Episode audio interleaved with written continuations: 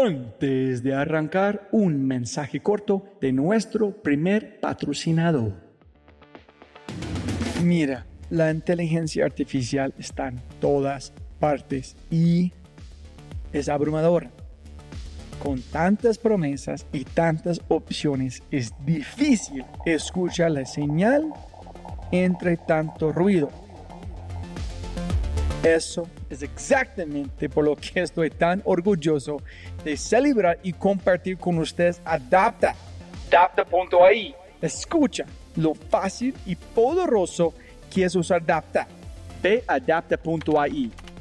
Crea una cuenta ingresa la información de tu sitio web, espera unos segundos mientras la inteligencia artificial de Dapta hace su magia y chum, chum, chum, tienes contenido hecho a medida para tu empresa o startup. ¿Y qué es mejor? La inteligencia artificial de Dapta sigue produciendo contenido más inteligente mientras más lo usas. Y mejor que eso, esto es solo la punta de un enorme iceberg de lo que Dapta puede hacer. Dapta es fácilmente una de mis herramientas favoritas. Es alucinante. Y solo para los oyentes de este podcast tengo un código especial que les dará el 50% de descuento durante los primeros tres meses usando Dapta. Pruébala ahora en www.dap ta.ai, data.ai. O haz clic en el link en la descripción de este podcast y aplica mi código podcast y crece tu productividad exponencialmente. Buenos días, buenas tardes, buenas noches. Otro episodio de The Fry Show. Conmigo, gringolo.com, Robbie J. Fry cuando, cuando salió el, el, App Store oficialmente de, de, iOS, eh, a los pocos meses lanzamos la aplicación y fue una de las, de las primeras educativas que estuvo en el App Store. E incluso creo que fue la primera calculadora gráfica que funcionaba para el iPad. Y el amigo dijo que no estaba interesado, entonces me, me les dio mi nombre y me llegó un correo de un, de un, de un recruiter de Facebook. Entonces ellos estaban buscando gente, ingenieros, que los ayudaran como en la siguiente fase de dominación del, del mundo, ¿no es cierto?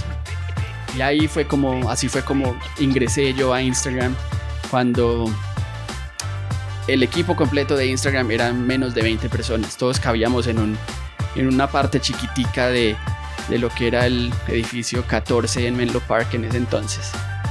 Y empecé a trabajar como el segundo ingeniero en iOS para, eh, en Instagram.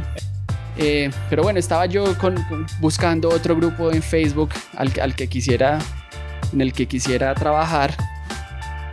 Llegó Oculus, fui a hacer el demo y como dicen por ahí, mind blown. Y, y dije, no, este es el equipo en el que yo quiero trabajar. Ready Player One, cuando tú entrabas a Oculus, te daban, te daban una copia del libro y decían, es, pues le decían a uno que esta es como la visión de lo que la realidad, la realidad virtual puede llegar a ser, pero las partes tanto buenas, pero hay que tener cuidado de las malas también. Dos compañeros de Instagram eh, se salieron de Instagram y montaron su propia empresa. Y eso fue como en, como en junio del 2015. Y para finales de año, cuando yo estaba ya listo para, para para terminar el proyecto, eh, pues me contaron de su idea y me pareció interesante y me, dijeron que si les gustaría ser parte y, sí. Jóvenes amigos míos, otro episodio fenomenal. La única cosa que puedo decir en este momento sobre mi invitado es en palabras un poquito groseras es holy shit. Porque mi invitado Alex ha trabajado por Facebook, Instagram, Oculus y ahorita con Rilo. Entonces decís que han trabajado con las empresas más grandes casi en, el mundo en un sentido si no estamos contando con, con China y arrancó con mi gran amigo Chiqui y otras personas aquí en Medellín, en KZ Labs, diseñando como van a escuchar el primer eh, aplicación de Colombia de iOS de calculador, algo allá, no me acuerdo, pero son pioneros en este mundo. Entonces, si tú eres ingeniero, programador, desarrollador, etcétera, etcétera, vas a encantar este episodio porque es, es la historia de él llegando a esos lugares. No, no vamos muy al punto técnico porque es más su historia y es... Y no, disfruté demasiado editando este podcast. Grabamos el año pasado y tomando tiempo para publicarlo. Entonces hablamos de todas estas cosas. Y entonces antes de arrancar con este episodio, eh, si tienes un segundo, dejo una reseña en iTunes. Estamos en los 168. Entonces, muchísimas gracias a toda la gente escuchando. Estamos, estoy en proceso de Endeavor Tour. Ya están iniciando, buscando patrocinadores.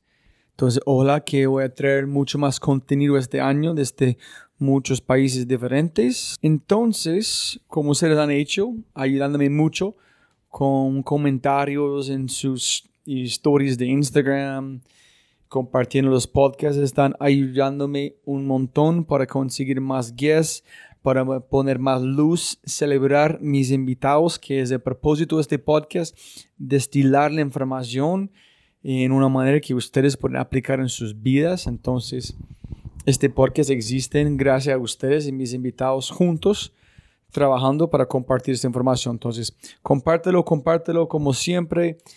Cualquier reseña, cualquier cosa puedas hacer para mover este podcast, ayuda en todo el ecosistema de este podcast. Alex Restrepo, paisa emprendedor, parte del equipo que desarrolló las primeras aplicaciones iOS de Colombia, ha tenido la oportunidad de trabajar como desarrollador móvil en empresas como Facebook, Oculus e Instagram. Asimismo, liderando equipos que han introducido grandes innovaciones en cada una de ellas. Actualmente innovando desde Rilo, creando la mejor experiencia en video. Entonces, jóvenes amigos míos, con ese dicho, un gran episodio viene, disfrútalo. El episodio obviamente se llama KZ Labs, Facebook, Instagram, Oculus, en Rilo, con el gran genio, el hombre muy querido, un gran ser humano, como siempre, Alex Restrepo. Ah, perfecto, estamos allá. Listo, Alex, siempre puede ganar más plata, no más tiempo. Muchas gracias por su tiempo. Eh, un placer estar aquí. Alex, por favor, castíganos, cuéntale a la gente escuchando de dónde viene la gente escuchando en varios países y más o menos como dónde estudiaste, etcétera, etcétera. Facebook, Google, ya, vamos en detalle. Bueno, por favor. Yo soy de Medellín, Colombia. Eh, nací y crecí aquí. Eh, fui a la universidad, aquí a la Universidad de AFIT, donde estudié Ingeniería de Sistemas. Y después de que me gradué de la universidad, fui por unos años a trabajar a una empresa de software educativo en la Florida. Después regresé a Colombia y trabajé en unos grupos de investigación en la Universidad de AFIT, em, sobre todo haciendo proyectos en matemáticas y educación a distancia. Ahí fue como con, justo con, con Chiqui, Alejandro Betancourt y Alejandro Montoya, comenzamos a hacer aplicaciones educativas. Una de ellas fue eh, una calculadora gráfica, que fue de las primeras que salió para iOS. Estamos hablando en el 2008 aproximadamente. Eh, ¿Por qué estudiaste? ¿Qué estudiaste? ¿Estaba feliz que estudiaste? ¿Qué fue su interés? ¿Sus padres están ayudándote a ir por allá? en Florida, ¿cómo se, se llama el, um, el, nombre de la de aplicación o fue una empresa de investigación? Una, en, en EAFI fue un, un, proyecto de investigación. Eh, yo llegué a los sistemas desde muy, o la informática, desde muy joven, porque mi papá eh, es físico, matemático de profesión, y en, pues en, en, los 60s y 70s la gente que trabajaba con computadores, casi todos tenían que ver con matemática, física, etc. Cuando, cuando llegaron los, los primeros computadores personales aquí a Colombia, mi papá empezó a dictar en la universidad cursos de sistemas. Entonces, desde muy pequeño tuve acceso a los computadores. Y mi papá me enseñó a programar desde pequeño, cosas muy sencillas. Eh, así fue como le cogí como el cariño o, le cogí el gusto a la informática. Eh, cuando, cuando llegó el momento de decidir qué carrera quería estudiar, mis dos opciones eran o informática o diseño gráfico, porque también toda la vida me ha gustado pintar, dibujar, eh, el arte me ha gustado.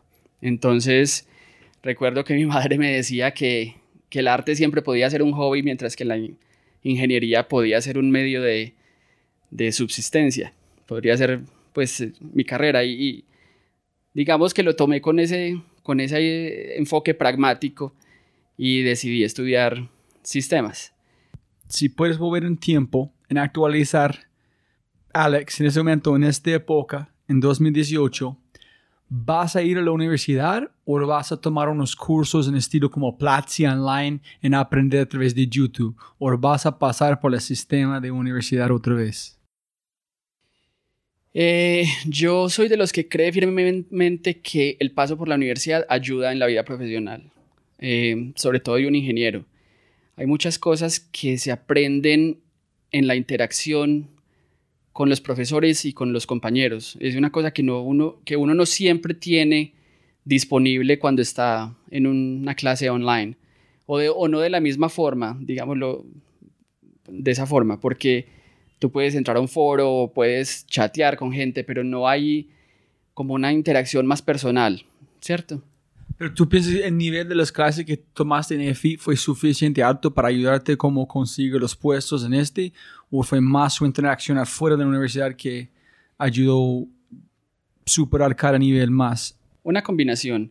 La, mi carrera en, en, en EAFID en ese momento, no sé si ahora, eh, teníamos que ver dos o tres años de ingeniería, eh, física, cálculo, eh, matemáticas especiales, álgebra lineal, etcétera, etcétera.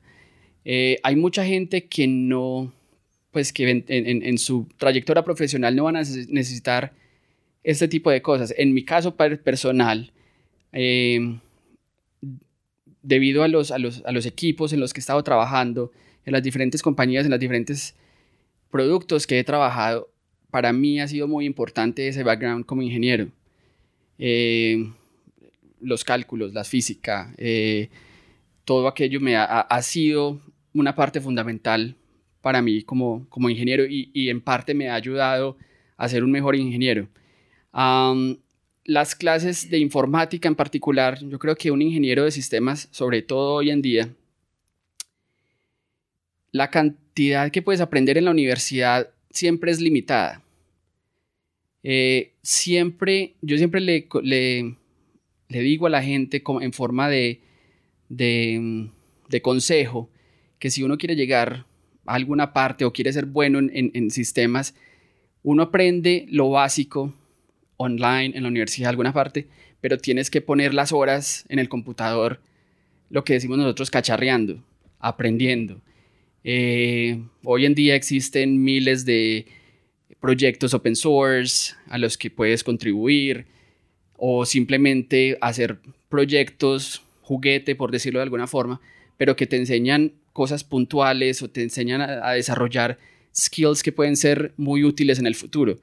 Entonces, si un ingeniero informático hoy en día se queda solo con lo que aprende en la clase o con lo que aprendió online, su, conocimiento va a ser muy limitado, pero mediante el proceso de, ensayo y error al que, al que uno llega cuando está metido de lleno en un proyecto, así sea propio, es mucho más lo que aprendes, mucho más lo que te toca investigar. Eh, quieres hacer algo que, que nunca has hecho, por, por ejemplo, eh, los gráficos en computador. Para mucha gente eso es como un tema esotérico y simplemente lo, pues lo, no lo tocan porque creen que es muy difícil. puede ser complicado, pero, pero, pero, pero lo importante es empezar en algún, en algún lado, sentarse, cacharrear, intentar. Cuando uno llega a un muro, busca la solución, lee libros o lee online cómo solucionas un problema, el otro.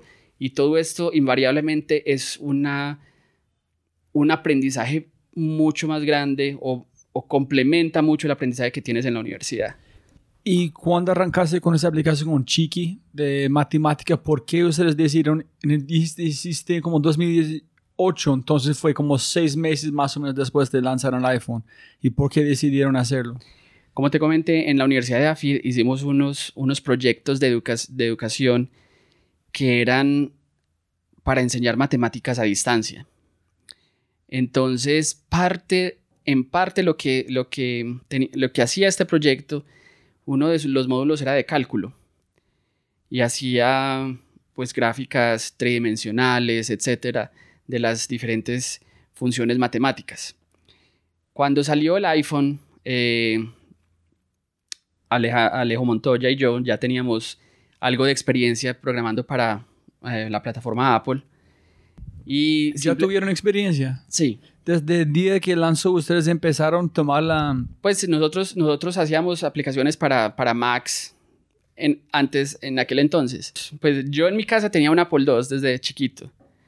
Y Porque su padre. Por mi padre. Entonces empezaste a programar allá desde... Exacto, y después tuve un Mac eh, de los pequeñitos, después eh, una torre Mac, eh, uno de los primeros iBooks de colores, entonces siempre utilicé Mac y, era familiar con la plataforma. Pero ¿por qué Mac no PC? Porque su padre... Porque mi padre siempre fue, siempre estuvo ligado a la plataforma Apple desde, desde que empezó a, a, dar clases de, de, ingeniería. En los 80 el Apple II fue muy popular en educación. E incluso aquí fue muy popular, en muchas partes tenían Apple II para, para la enseñanza de, de, sistemas. Entonces, desde muy joven siempre estuve como ligado a, a la plataforma. Entonces fue un salto normal desde allá hasta el iPhone. Exacto, cuando salió el iPhone y vimos que, pues, que, que, que el lenguaje de programación y, las, y las, los frameworks y todas estas cosas eran tomadas de, de, del Mac, entonces nos dio como un poquito de, ventaja, porque ya sabíamos algo programar para, para este tipo de plataformas.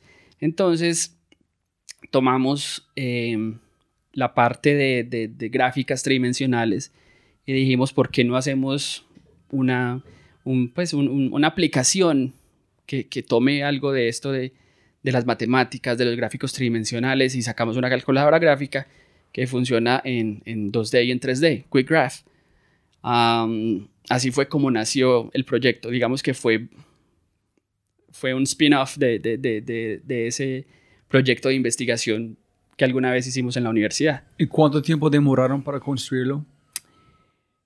Eh, nos demoramos como tres o cuatro meses, porque lo reescribimos desde, desde el principio. Porque este, este, ese, ese proyecto de investigación fue hecho en para máquinas Windows Pocket de aquel entonces, eh, para unas, unas, unas tablet, unos Palm pequeños de Hewlett Packard. Entonces eran un sistema totalmente diferente. Entonces lo hicimos desde, desde cero, eh, enfocándonos precisamente en, en, el iPhone. Nos demoramos aproximadamente cuatro, tres, cuatro meses en hacerlo y lo lanzamos eh, cuando, cuando salió el, App Store oficialmente de, de, iOS, eh, a los pocos meses lanzamos la aplicación y fue una de las, de las primeras educativas que estuvo en el App Store. E incluso creo que fue la primera calculadora gráfica que funcionaba para el iPad cuando salió el iPad en un año después o año y medio después. Así fue como empezamos a, a, meternos a ese mundo del desarrollo móvil. y, y en cierta parte esa aplicación y esos pequeños desarrollos nos han llevado de la mano en, en, la, en, la, aventura que ha sido nuestras vidas después de eso. En desde allá, ¿qué hiciste? ¿Qué fue el próximo paso? Bueno, el próximo paso fue em, gracias a esta aplicación, un profesor de AFIT, eh, que ahora es profesor en Estados Unidos, en, en, en, Michigan Grand Valley State University. Tú fuiste allá también, ¿no? Entonces, él, él es profesor y la universidad estaba abriendo un laboratorio de desarrollo móvil. Y no pudieron conseguir personas o estudiantes que tuvieran en ese entonces el interés o, o la experiencia necesaria para trabajar en el laboratorio. Entonces este profesor conocía a Alejandro Montoya y a mí de, de años atrás en la universidad, incluso él fue el asesor de tesis de Alejandro Montoya, y nos y recomendó a Alejandro inicialmente para, para ser un estudiante de investigación y hacer la maestría directamente en, esta universidad. Alejo se fue en un diciembre, si no estoy mal, y le fue muy bien en el primer semestre, eh, que le dijeron, eh, trae a tus amigos o, o, recomiéndanos tus amigos que puedan, que, más gente que podamos traer al laboratorio. Entonces así terminé yo también en este laboratorio en Estados Unidos haciendo eh, trabajo de investigación en, en, en, en, aplicaciones móviles. ¿2009, 2010? 2010, en aplicaciones móviles y allá hice mi maestría también. Entonces terminé mi maestría. Pero eh, espera, ellos necesitaban gente con su experiencia. Necesitaban gente con experiencia móvil, exacto. Para los proyectos de investigación que necesitan gente que son capaces, capaces de construir algo ¿Qué, ¿Qué, estás aprendiendo allá si ustedes ya tienen conocimiento que ellos... Digamos que las, las, estos laboratorios de investigación en las universidades eh, son, funcionan como un imán para la inversión de empresas. Para la, para la, universidad, para construir algo por sus empresas. Para la universidad y los laboratorios. Entonces, para ustedes el imán es para la maestría, para obtener un papel, en conocer más gente. Exacto. Entonces, eh, ellos necesitaban gente, habían empresas que querían hacer... Eh, en el 2010 todavía estaba muy, muy joven la tecnología, las aplicaciones móviles, entonces habían empresas que querían decir, eh, que querían experimentar con, con algún tipo de aplicaciones o querían experimentar haciendo, muchas, se hicieron muchos tipos diferentes de experimentos eh, que empresas querían aprender cómo podía una aplicación móvil beneficiar sus, eh, sus negocios. E incluso hicimos cosas sencillas como, como promover los restaurantes de la ciudad donde estábamos en ese entonces. Los restaurantes querían tener una aplicación móvil donde la gente pudiera ver algo que hoy suena muy sencillo, muy obvio, en aquel entonces no existía. Pero ya fue en los principios. Exacto, en aquel entonces no existía, entonces eh, los restaurantes podían mostrar su menú y podías dejar comentarios y podías hacer el check-in con lo que en ese momento era Foursquare, que estaba también naciendo y te daban descuentos, etc. Entonces, eh, estas aplicaciones en parte eh, ayudaban, eh, daban, pues daban dinero al laboratorio. Entonces, por eso era, era, era útil que tuvieran personas con conocimientos para que el laboratorio pudiera funcionar, digamos, desde el principio. ¿Cómo fue la experiencia para vos? ¿Vale la pena para ir por allá?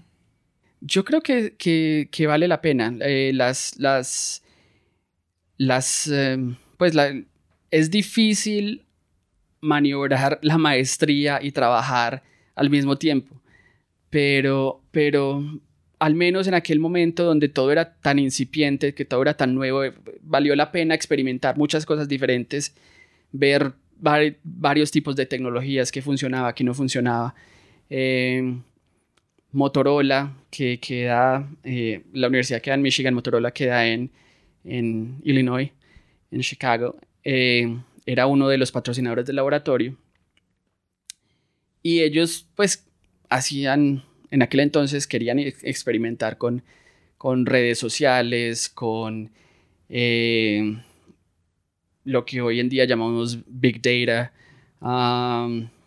que en, todo estaba como en sus orígenes en aquel entonces. Em, y bueno, y, como Motorola era uno de los patrocinadores del laboratorio, yo, terminé haciendo mi práctica profesional en, Motorola. en investigación en, en lo que se llamaba Advanced Research Group en Motorola. ¿En qué estás pensando en ese momento que tú vas a dedicar? ¿Qué vas a hacer? ¿Estás pensando Silicon Valley? ¿Estás pensando volver a Colombia en hacer otra Eh, aplicación? Para serte sincero, en aquel momento yo pensaba volver a Colombia. Eh, creo que hay, hay un dicho que dice, la vida es lo que te sucede cuando estás ocupado haciendo planes. Eh, para mí, en aquel entonces yo solo quería terminar mi maestría y volver a Colombia. ¿En hacer qué? La, no sé, ¿Estás pensando un buen trabajo, mi finca, etcétera, etcétera, normal? ¿O estás pensando más en construir algo como otra aplicación? Eh, de pronto, algo como otras aplicaciones, de pronto, eh, en, eh, como las aplicaciones móviles estaban también despegando, el negocio también estaba listo para explotar aquí en Latinoamérica, entonces pudo haber sido una época interesante también para estar acá. Eh, Entonces, ¿qué, qué decisión tomaste? Pero bueno, me fui, me fui a Motorola a hacer, a hacer mi práctica profesional. En aquel momento, Motorola y pues Android estaban empezando a salir las primeras tablets Android y Motorola había acabado de lanzar al mercado una, una tablet que se llamaba Zoom, si no estoy mal. Entonces ellos querían de alguna forma monetizar eh, aplicaciones en, en las tablets. ¿Con su propia tienda? ¿O cómo está funcionando con...? Ellos, ellos, es- esto era de Advanced Research Group, entonces ellos querían, pues estaban pensando más como en el futuro, como en el, digamos, en el momento que ellos, eh, ellos preveían que en el futuro cercano todo el mundo tendría una tablet en, en, su living room. Pero ellos están con... ellos, ¿cómo así? ¿Cómo puedo explicar?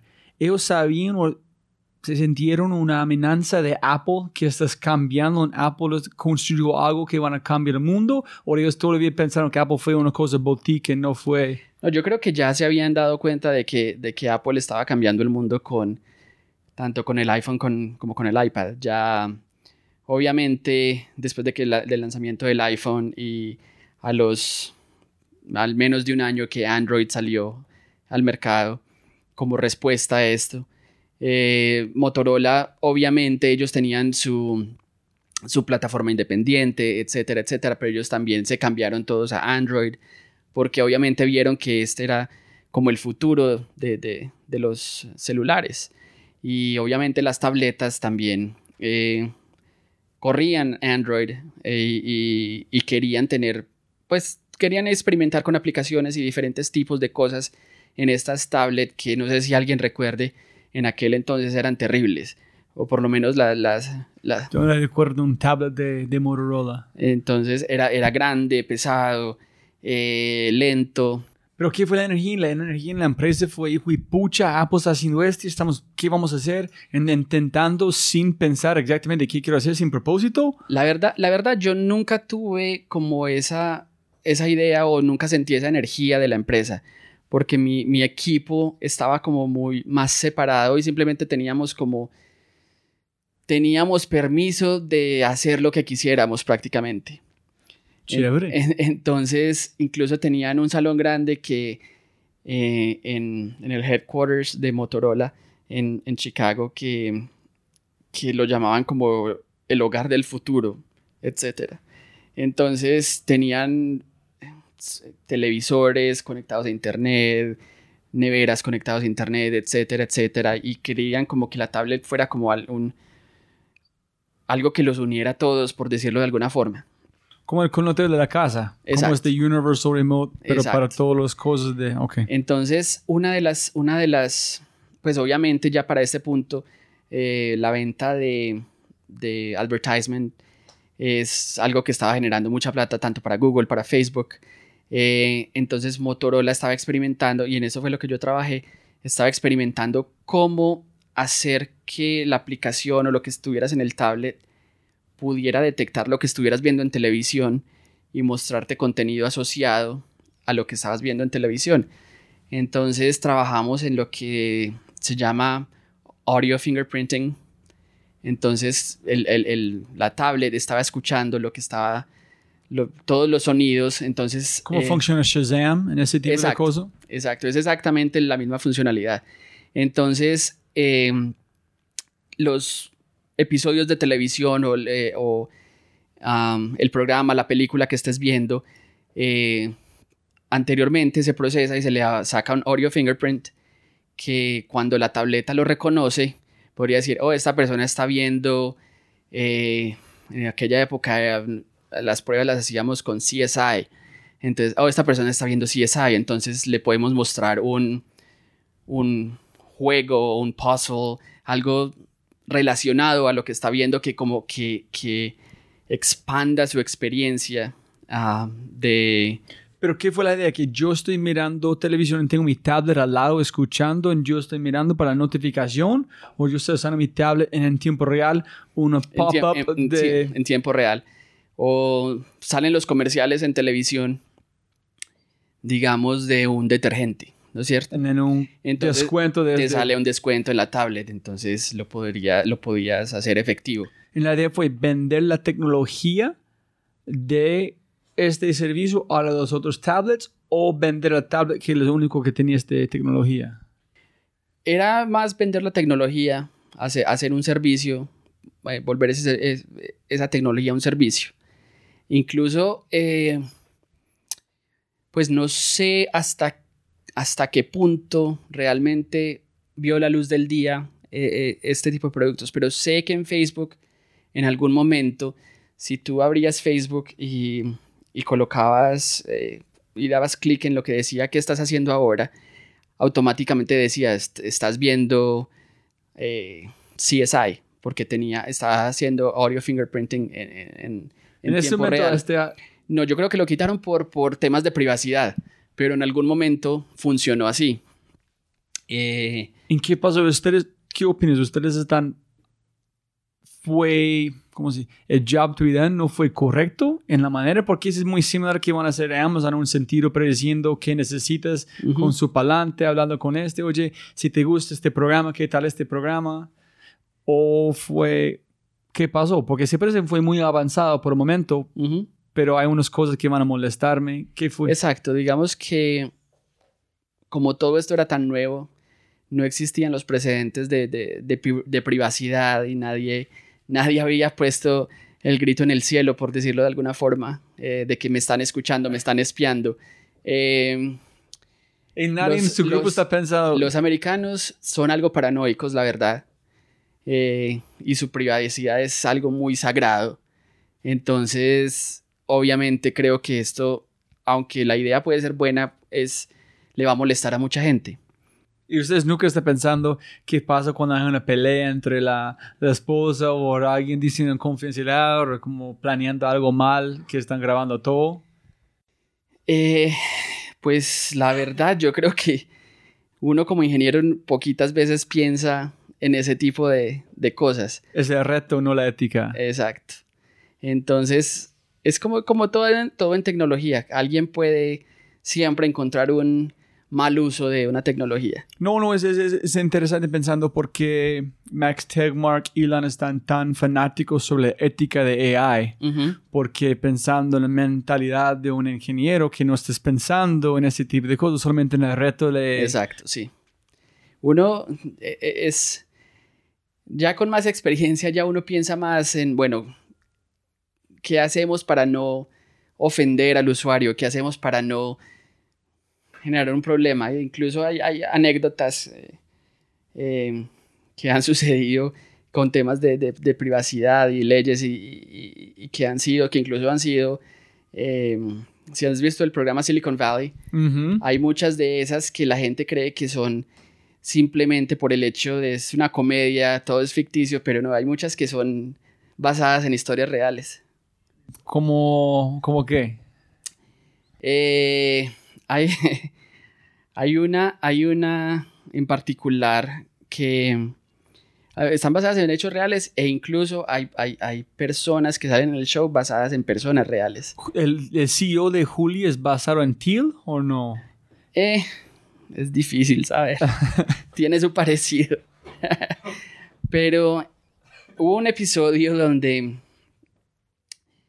donde lanzaron un producto y, esta, y permitieron que cualquier persona se pudiera, acceder, pues, pudiera abrir una cuenta sin tener en cuenta si la persona era mayor de 13 años o no. Ah, Esto sucedió de verdad en, en, en, en algún, en- no voy a decir dónde, pero sucedió de verdad en, en- en una empresa y fue, digamos que un, un problema bastante grave.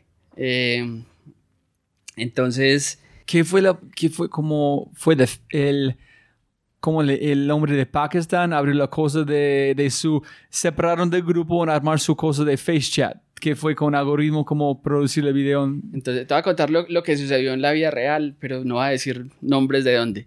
Eh, en, en un, en haciendo un, un- una reescritura de la página de donde uno cambiaba el perfil, anteriormente salía la fecha de nacimiento. Entonces tú podías colocar tu edad. Eh, hay- la ley es, es, es particularmente eh, borrosa que dice, si yo no sé cuál es tu edad, no hay ningún problema. Pero si yo sé tu edad, tienes que ser mayor de 13 años para acceder a- a un tipo de servicio como este. ¿Cómo funcionan las páginas de alcohol que tiene que entrar su, su fecha de nacimiento, pero pueden poner cualquier fecha? Exacto. Entonces la, la ley dice, si, si preguntas por la fecha, tiene que ser mayor de cierta edad. Si no preguntas, como no sabes, no hay problema. Entonces, entonces originalmente esta, esta página tenía la fecha de nacimiento. Y cuando se reescribió, la fecha de nacimiento no, validada, no validaba que tú fueras mayor de 13 años. Entonces mucha gente siguió usando el servicio y empezaron a actualizar su perfil e incluso cuando tú actualizabas tu perfil por defecto la fecha era el día de hoy, entonces mucha gente quedó como si tuviera cero días, digámoslo así. Y, pero mucha gente empezó a meter su, su fecha de nacimiento real y, y mucha gente menor de edad se, se- se unió al sistema.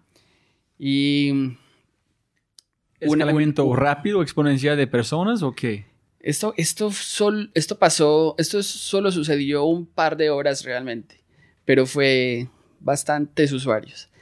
Entonces, em, en la noche llega, llega un abogado de esta empresa a su casa y su hija le dice, papi, papi, acabo de abrir una cuenta en X.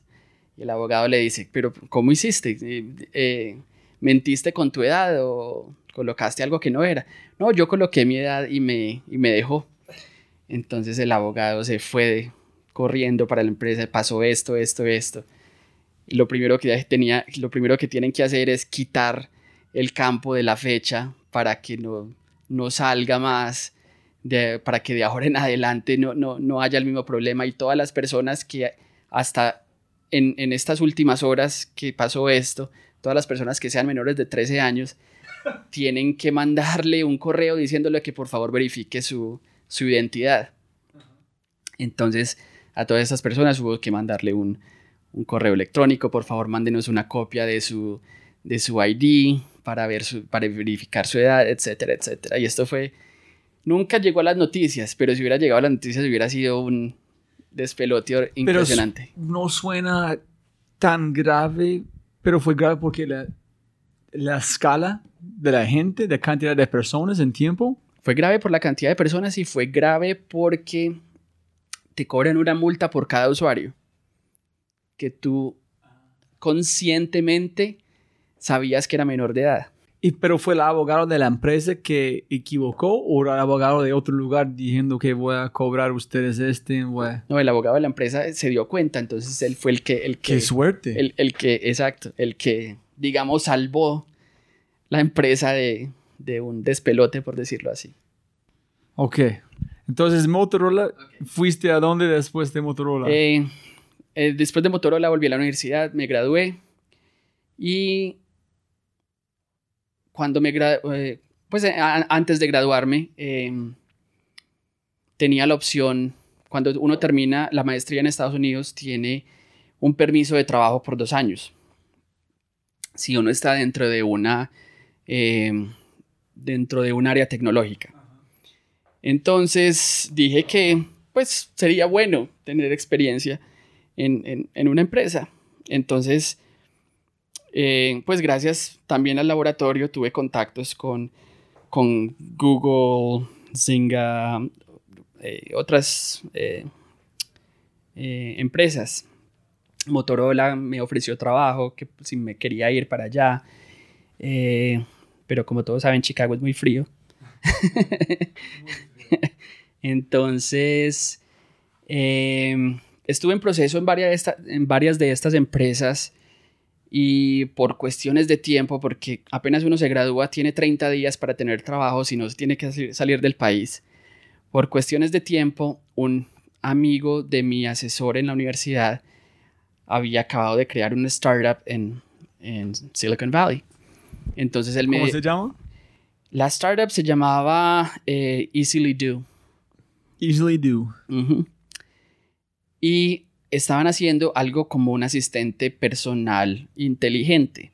Esto es antes de Siri, antes de Google Assistant, pero era una idea similar, solo que no era interactiva con la voz, sino que simplemente escaneaba todos tus correos electrónicos, tu calendario y te decía, usted tiene una cita próximamente, la dirección es tal, el tráfico es tal, eh, tiene que salir a tal hora.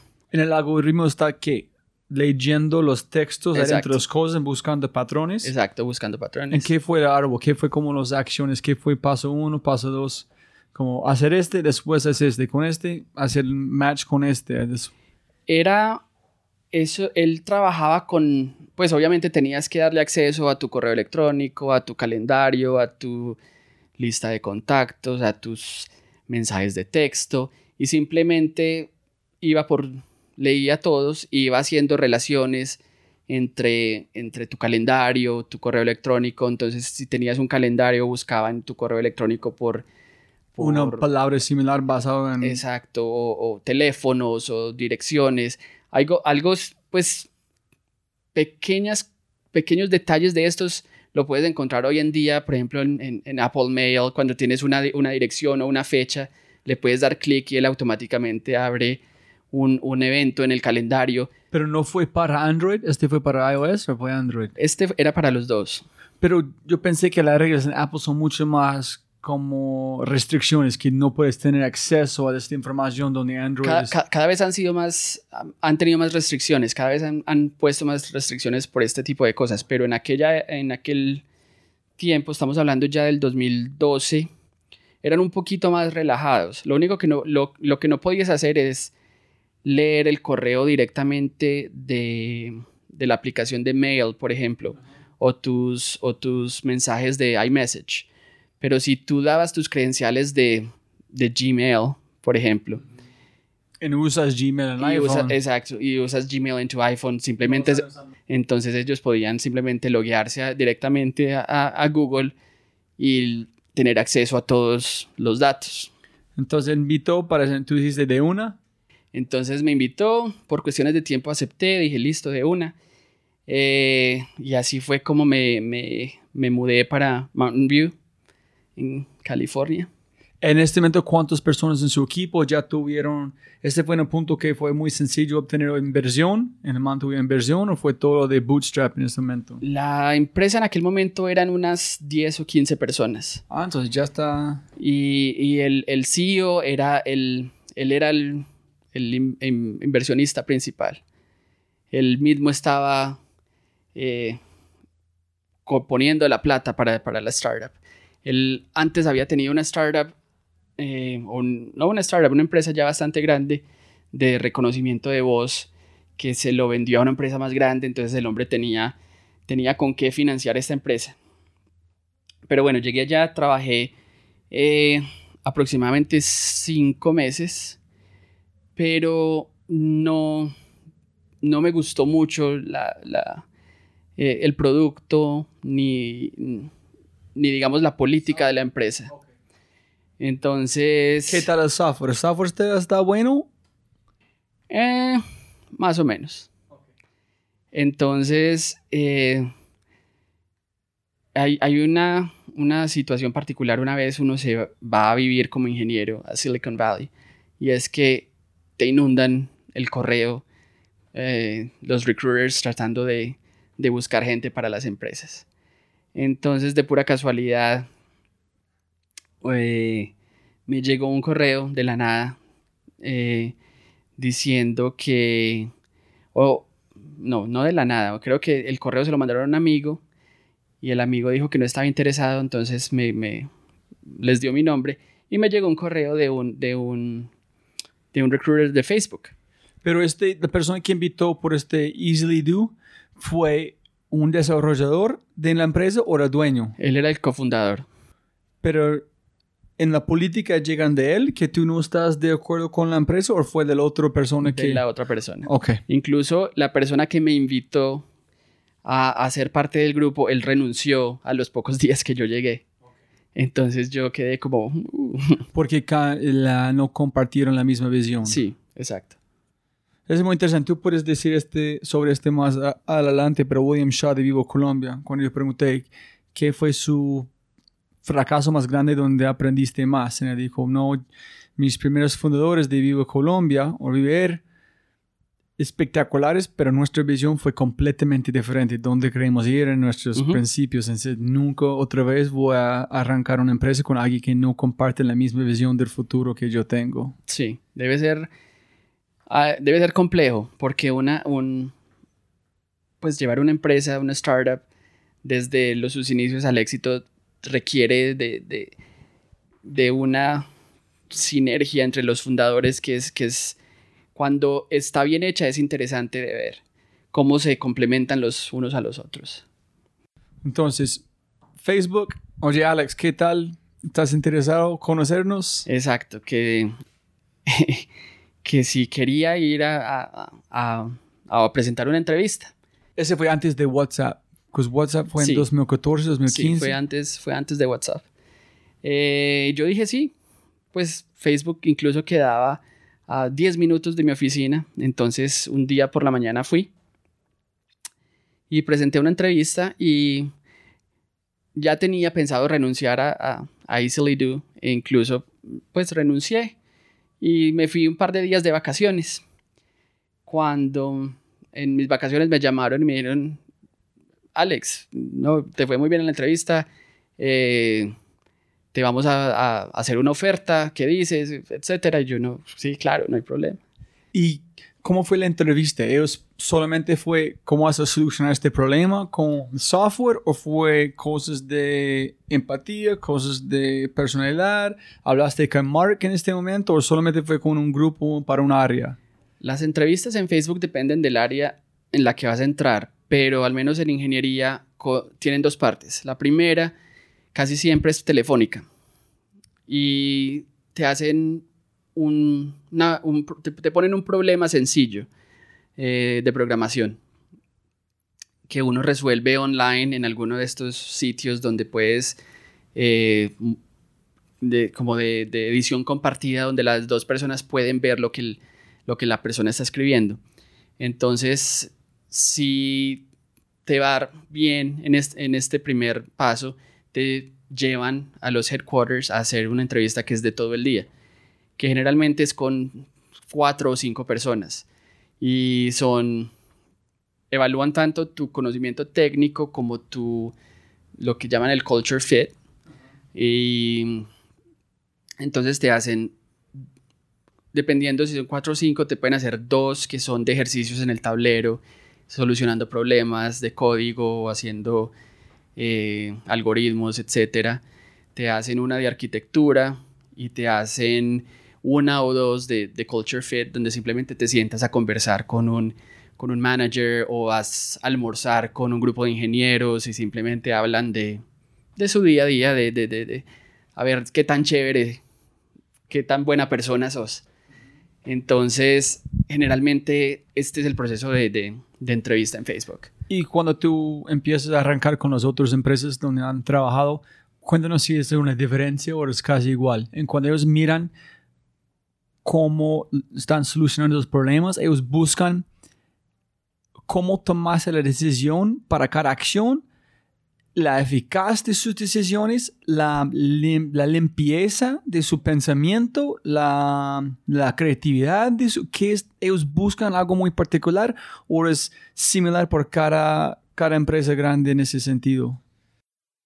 Eso depende de quién, depende mucho de quién te entreviste, depende mucho de para qué rol estás entrevistando, pero generalmente eh, tiene que haber como un equilibrio, porque una persona puede ser extremadamente genial eh, en su forma de, encontrar soluciones, una persona súper rápida que encuentra las soluciones óptimas, eh, pero es una persona antipática con la que nadie quisiera trabajar. Entonces a esta persona, por genial que sea, puede que no le hagan una oferta.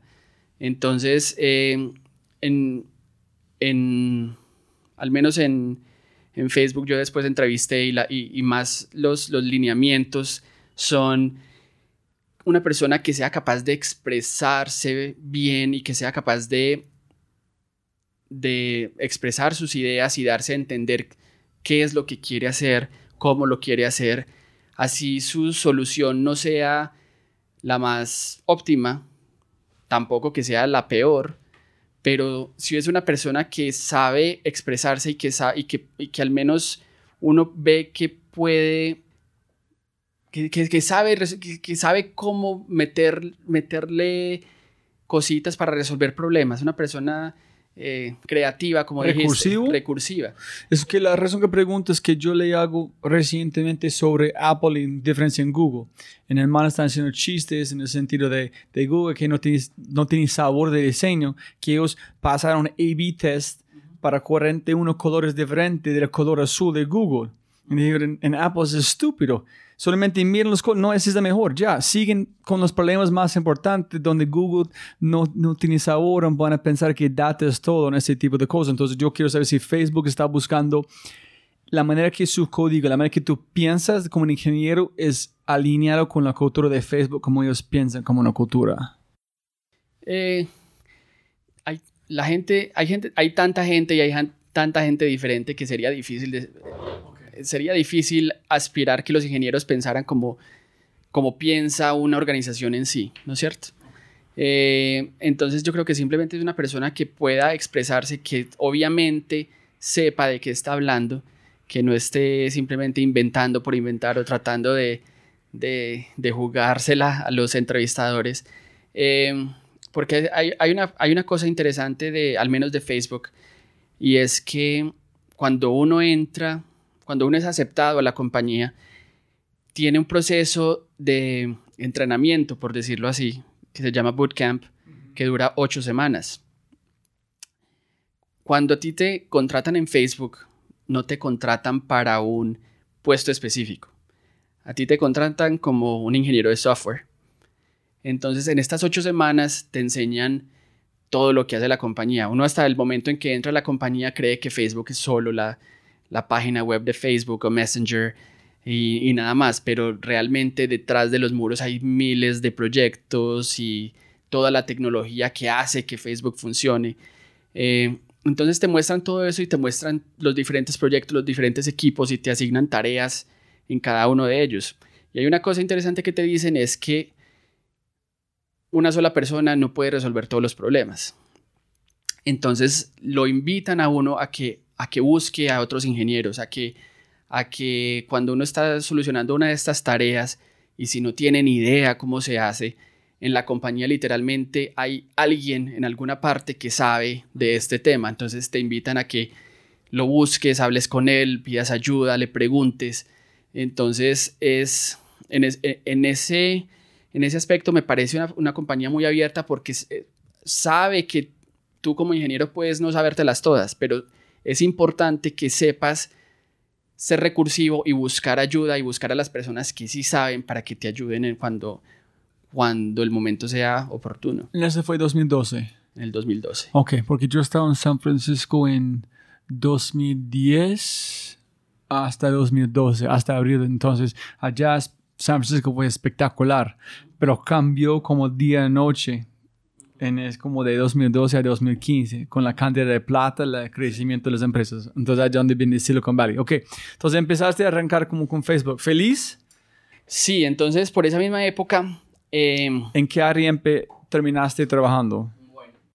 coincidencialmente, por esos mismos días, Facebook había acabado de comprar una empresa pequeña que ahora se llama Instagram.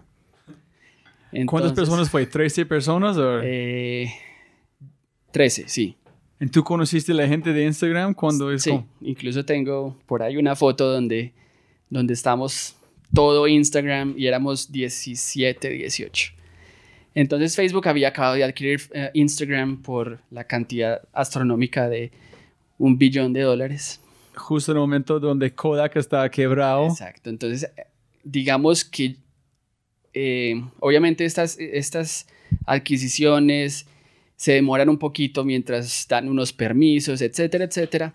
Cuando yo entré a Facebook, Instagram se estaba moviendo a Facebook, porque Instagram quedaba en San Francisco y se habían acabado de pasar para, para Menlo Park, que es donde queda Facebook. ¿Fue mucha energía o conversación alrededor de esta empresa entrando a Facebook? ¿O fue, ah, ok, Instagram, otra empresa de tecnología, so what? Exacto. Sí, fue, más de, de ese aspecto. Incluso eh, había un poco de, de, de animosidad contra los, los ingenieros de, de Instagram, porque ah, Instagram deben ser solo hipsters. Pero bueno, entonces, Porque en Apple, antes de comprar, fue demasiado popular Instagram. Toda la gente han usado constantemente antes de Facebook. Fue, fue la cosa de usar en Apple En- mientras. en Silicon Valley fue muy popular Instagram. Justo antes de la adquisición fue muy, e- es, es interesante como qué tan popular fue. Am, entonces, eh, Mike Krieger, el cofundador, eh, mientras yo estaba en Bootcamp, las últimas dos semanas de Bootcamp, los, los managers de los diferentes equipos dentro de la compañía que necesiten ingenieros van y te hacen un pitch a los, a los ingenieros que están en, en, en Bootcamp como vendiendo su equipo.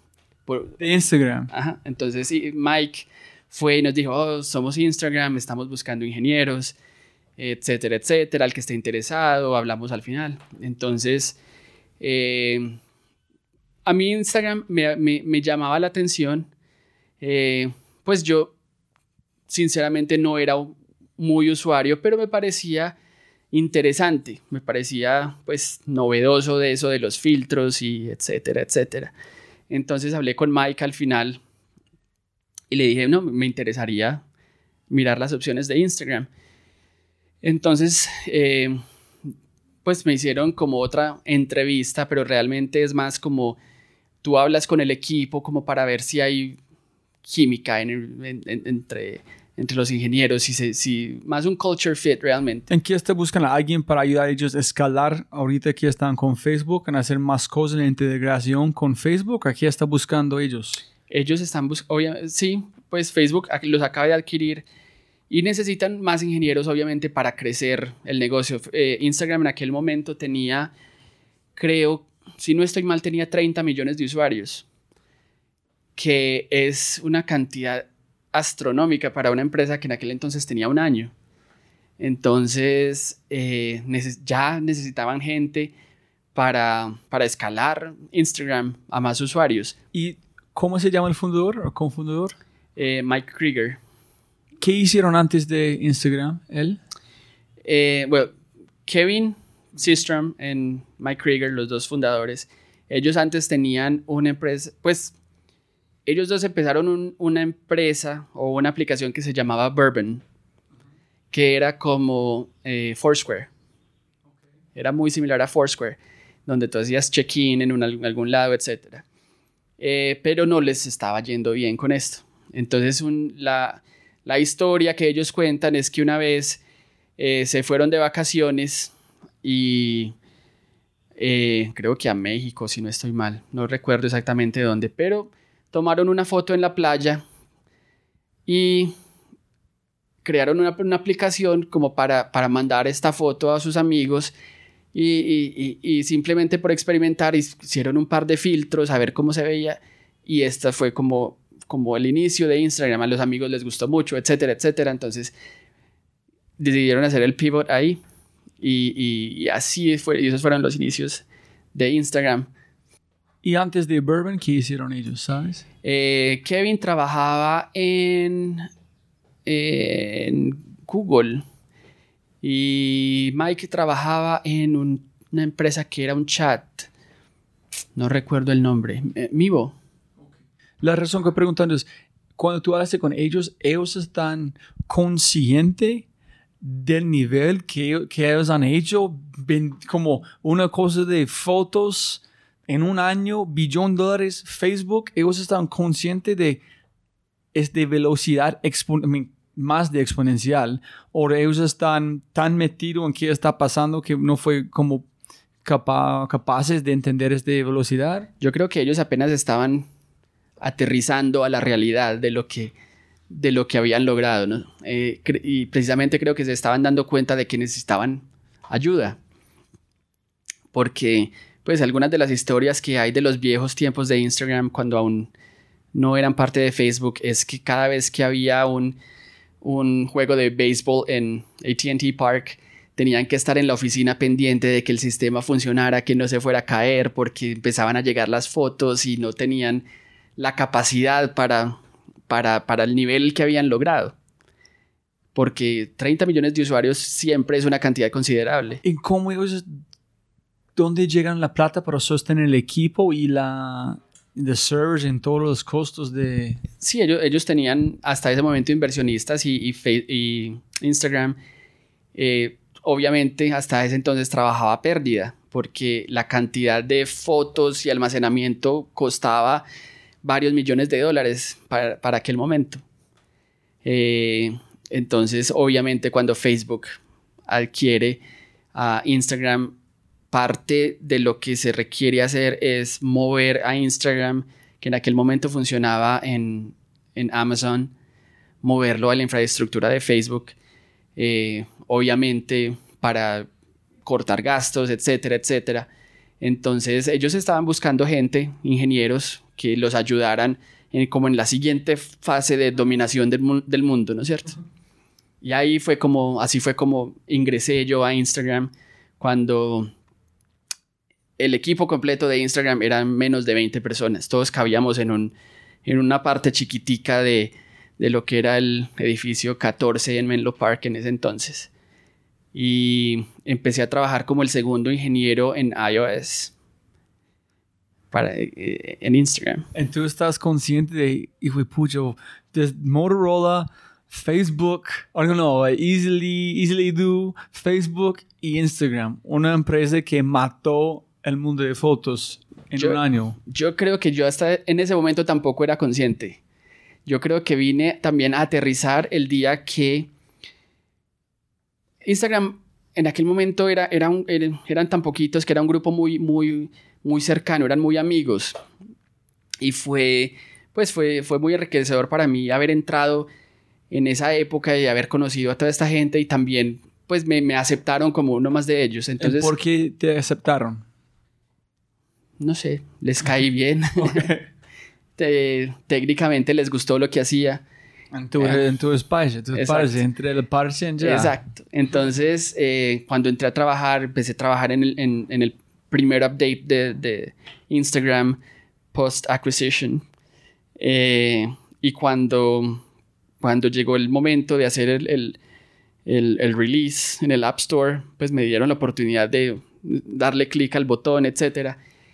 Y esto es... eh, eh, eh, cuando uno trabaja en una aplicación de esas es, es todo un misterio, o no un misterio, es toda una, un, un ritual, los, los, los releases, porque son la, tanta la cantidad de usuarios que hay un montón de gente monitoreando qué está pasando, que todo esté funcionando, que no, que no hayamos lanzado un- un bug grave que pueda tirar todo al piso.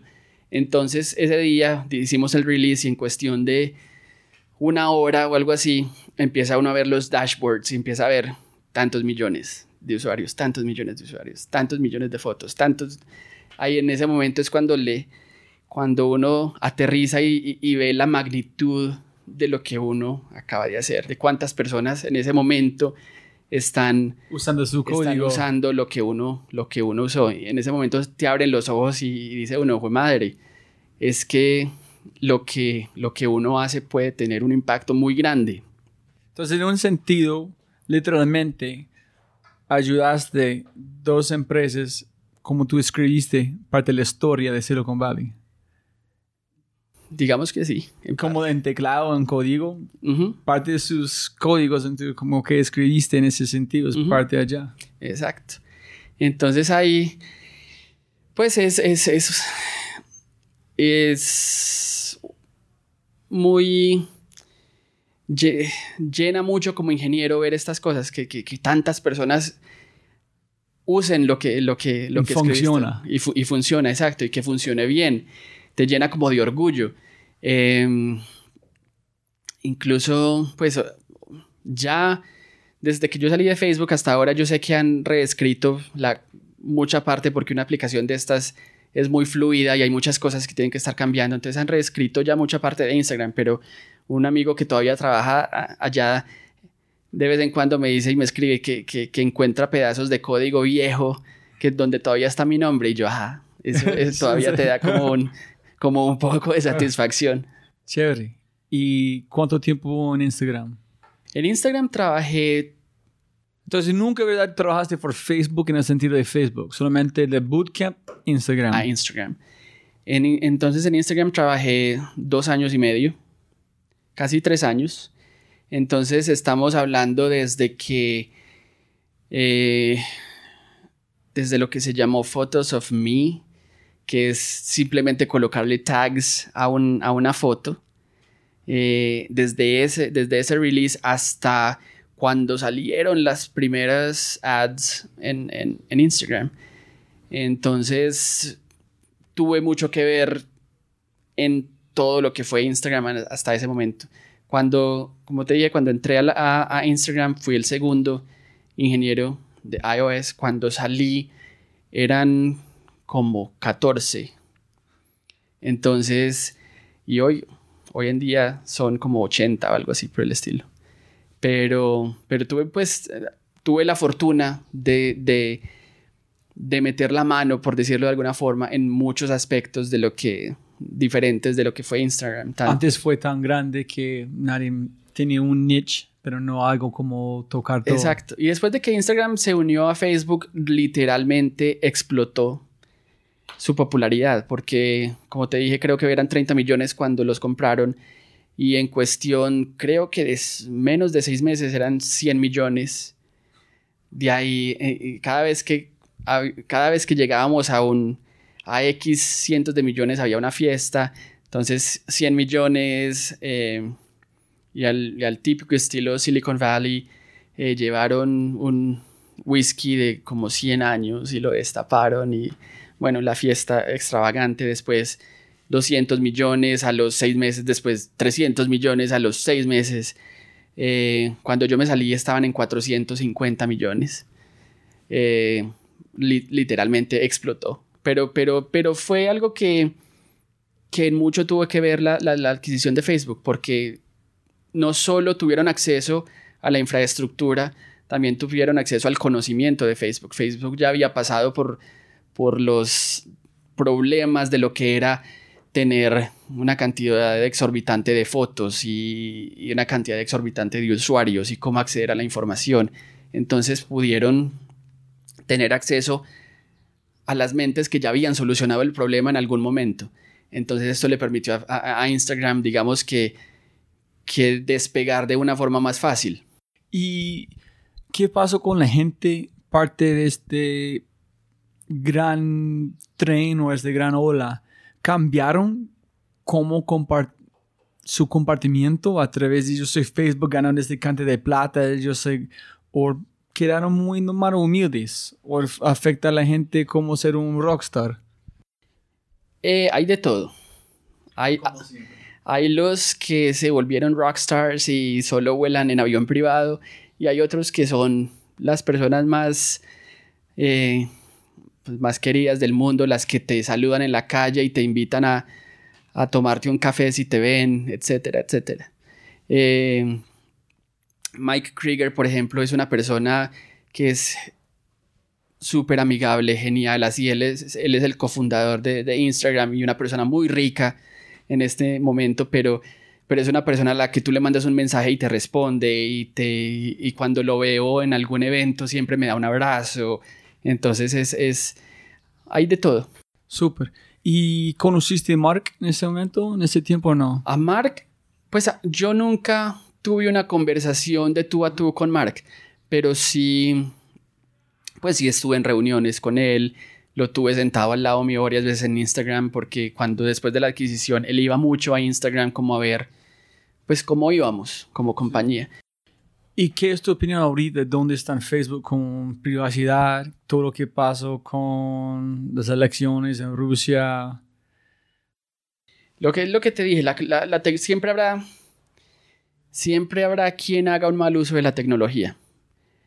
Y el problema es que esos malos usos se descubren cuando alguien hace el mal uso. Nadie puede saber con anterioridad qué alguien lo que qué es lo que van a hacer con, con la tecnología. no, es cuando están usando, después de han usado demasiado tiempo. Entonces, yo creo que, que ni Mark ni nadie de, de ellos realmente sabía hasta, el, el, el, hasta dónde podían influenciar con su, con su producto. ¿no Entonces, no fue consciente de qué está pasando y tratando de decir, hey, déjalo un poquito porque estamos ganando plata con ads.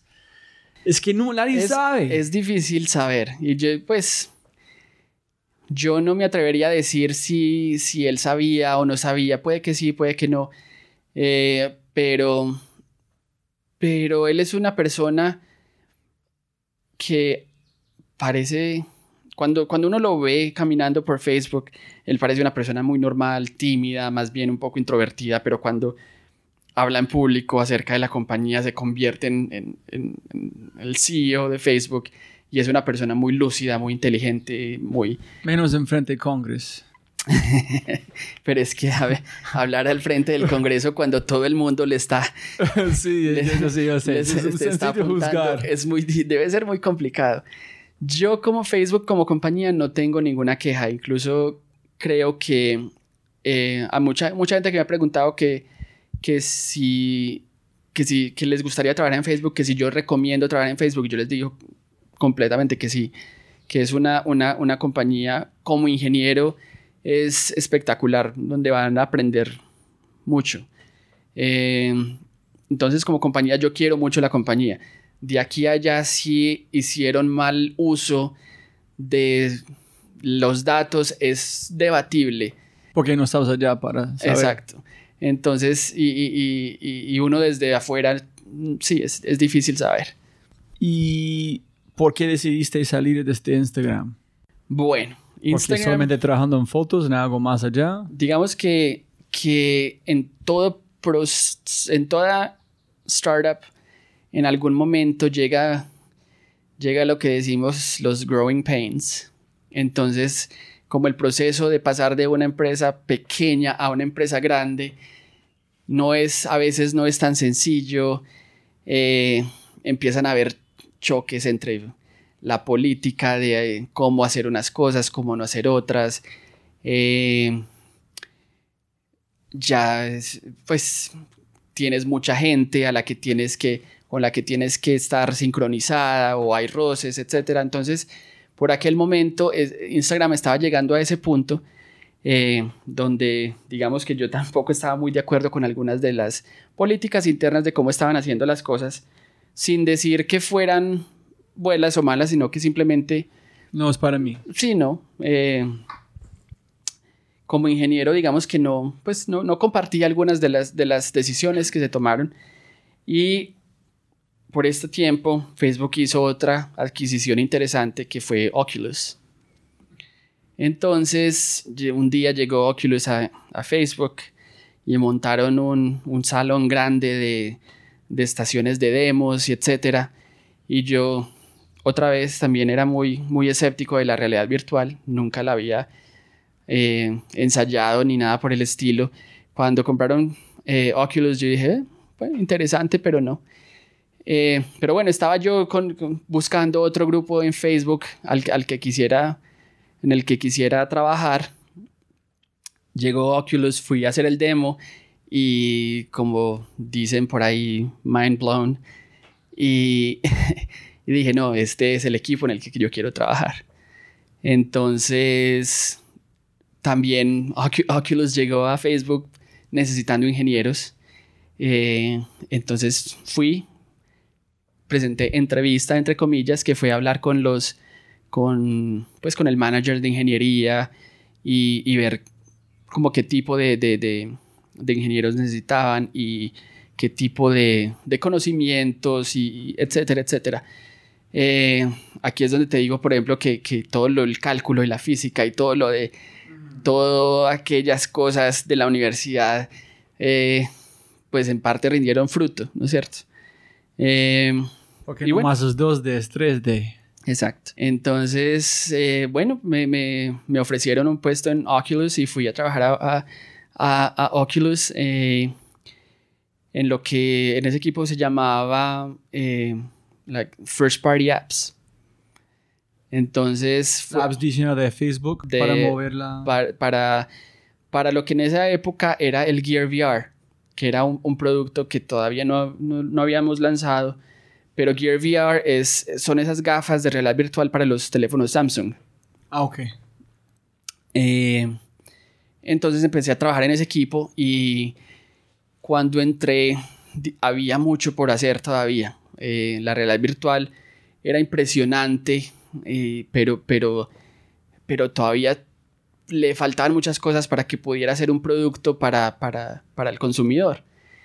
Entonces trabajé en, en un grupo, en un conjunto de librerías de, de, de UI en 3D para, para, para el Gear VR.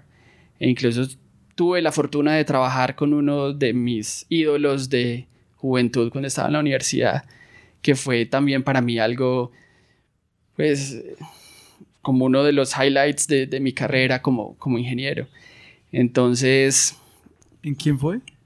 John Carmack. Ok, ¿en quién es? ¿En qué hizo? John Carmack es el tipo que hizo un par de aplicaciones que de pronto has oído mentar que se llama Doom y Quake. ¿En serio? ¿Él es de Doom y Quake? Sí. Entonces... So, él inventó el mercado de matar nazis. Más o menos. Sí, porque él también hizo Wolfenstein. ah, ¿en serio? Wolfenstein también. Él hizo ¿Cuál fue primero, Wolfenstein? Wolfenstein. Oh, es que yo jugué, fue Wolfenstein. Él, hizo Wolfenstein, después Doom, después Quake. Entonces tuve la fortuna de trabajar con él o trabajar para él porque él era mi, como mi, mi, ¡Qué suerte! Entonces para mí fue un, sí, fue, fue un honor muy grande y fue como una de esas cosas que te dices, fue pucha, no sé si sea lo suficientemente bueno o capaz para, para estar en este equipo. Entonces digamos que fue una curva de aprendizaje bastante alta, pero fue muy, como ingeniero fue, fue me llenó mucho. Como ¿Y tú, conoces, a Diego Ángel? Lo conozco, sí. Sí, ok. Sí, he estado en su apartamento. Sí, este es otro... Exacto. Otro nivel de pensamiento, pero no fue desarrollador, solamente visionario. Y este man fue la persona que diseñó todo lo que iban a pasar en Doom, en Wolfenstein, o fue la parte de cómo mueven la persona en la parte técnica aquí. Él es una persona extremadamente brillante para resolver problemas técnicos. Entonces, él, digamos que se, su día a día se enfoca en cómo resolver problemas que que apenas se están encontrando en, en, el mundo de la realidad virtual o la realidad aumentada. El último, lo que se ha, estado muy enfocado últimamente es eh, video 360 en tercera dimensión y cosas por el estilo. Eh, pero el tipo trabaja en, él hace mil cosas y si lo, si lo sigues en Twitter, él, él es famoso porque porque tanto en Twitter como en Facebook él hace unos brain dumps tremendos y lo que él está pensando y lo que quiere hacer y, a veces dice uno, este tipo vive en otro planeta. Ok. Pero entonces fue, pero para Wolfenstein y en Doom, él fue la persona que inventó todo el juego, qué van a pasar los caracteres o solamente la parte técnica, cómo funciona. La, parte técnica. Él fue, él es uno de los padres de los de los juegos en tercera dimensión realmente. Él, él inventó muchas de las, pues, o, o inventó, no, popularizó muchas de las técnicas y algoritmos necesarios para, para hacer los, Multiplayer, todo. los juegos en 3D en tiempo real realmente. Porque hasta ese entonces existían las gráficas en tercera dimensión, pero necesitabas un computador grande, eran muy lentas y él fue como el que encontró formas de hacerlo en, un, en tiempo real en un computador que tuvieras en tu casa. Y entonces fue un paso normal para él. El próximo paso con VR. Exacto. Para él es just fi- finalmente puede ser que realmente quiero hacer. Exacto. Entonces, y él, y él tiene la ventaja de que él es, un, es, él es una leyenda en, en el mundo de la informática y digamos que él puede hacer lo que quiera. Entonces, realmente, eh, digamos que estábamos trabajando en ese momento en el Gear VR en Samsung precisamente porque Samsung le dio a él acceso al sistema operativo completo del teléfono para que pudiera hacer lo que él quisiera, porque él necesitaba una latencia específica en el refresh del, del, del screen para que pudiera hacer cosas que, por ejemplo, Apple nunca permitiría. Eh, entonces, por eso, originalmente fue exclusivamente con, con Samsung, porque a Samsung le dijo, aquí está, haga, haga lo que quiera hacer. Ya eventualmente Google hizo lo mismo y por eso sacaron su... Ay, se me olvidó Dream algo, que es el, el, el, Ah, ya. el, el- Los gafitas ajá. VR de, de- de Google. Eh, entonces así fue como, como nació pues como la parte móvil de, de Oculus. Y ahora sacaron el Oculus Go que es, es como un, un headset standalone, pero que también es, es basado en, en esa tecnología de En es el uno donde puedes matar robots, que tú eres un robot Ese, de Oculus. pues ese, ese es otro juego, pero, pero Pero es del Pero es- Oculus Go. en, el, en Oculus Go hay unos similares, sí. En el de los... Ah, yo ese es Oculus real. Es Ujú. Oculus En, el, en el, el que estás hablando es el Oculus que va conectado a un PC. y- Ese es y todo, brutal. Yo que es estaba muy jugando en casa de mi amigo. Otro mundo. Y es como pintando en una cueva en este punto, pero es Exacto, yo ese, eh, yo ese fue, pues en aquel entonces había un, un- un cuarto especial lleno de espuma en las paredes para que uno no se, se aporreara contra las paredes, pero, pero ese fue el demo que yo vi que me dijo, yo tengo que trabajar en esto. Entonces, ya fui, así fue como terminé trabajando para Oculus. ¿En cuánto tiempo quedaste allá? En Oculus trabajé un poquito menos de un año hasta que lanzamos el, el- hasta que el Gear VR salió al mercado en noviembre del 2015, creo. Hasta trabajé hasta ese en punto que fue donde me, me uní a mi empre- empresa actual, eh, que fue, digamos, dos compañeros de Instagram. eh, se salieron de Instagram y montaron su propia empresa. Y eso fue como en, como en junio del 2015. Y para finales de año, cuando yo estaba ya listo para, para, para terminar el proyecto, eh, pues me contaron de su idea y me pareció interesante y me, y- y- me dijeron que si les gustaría ser parte. Y, y sí, claro. ¿En qué, en qué idea fue? Bueno, entonces ahora lo que estoy haciendo actualmente, estoy trabajando en una empresa que se llama Rilo y trabajamos, hacemos cámaras de video, eh, a cámaras de video 360 grados. En esa fue la idea de dos personas de Instagram. Pues diga- digamos que la idea de la cámara del, del video en 360 grados no fue su idea, pero uno de ellos, no sé si has usado eh, Hyperlapse de Instagram. Ah, que es una aplicación que fue muy popular porque te permite crear videos desde tu celular que son estabilizados automáticamente de forma que parezca como si estuvieran en un, en un gimbal. Ajá. Entonces, la idea fue aplicar esta tecnología a videos en 360 grados, de modo que lo puedas montar, pues la, la- la frase de nosotros es que puedas obtener cualquier toma, ¿cierto? Porque puedes colocar la cámara en cualquier parte y como está grabando siempre en 360 grados, puedes capturar cualquier toma.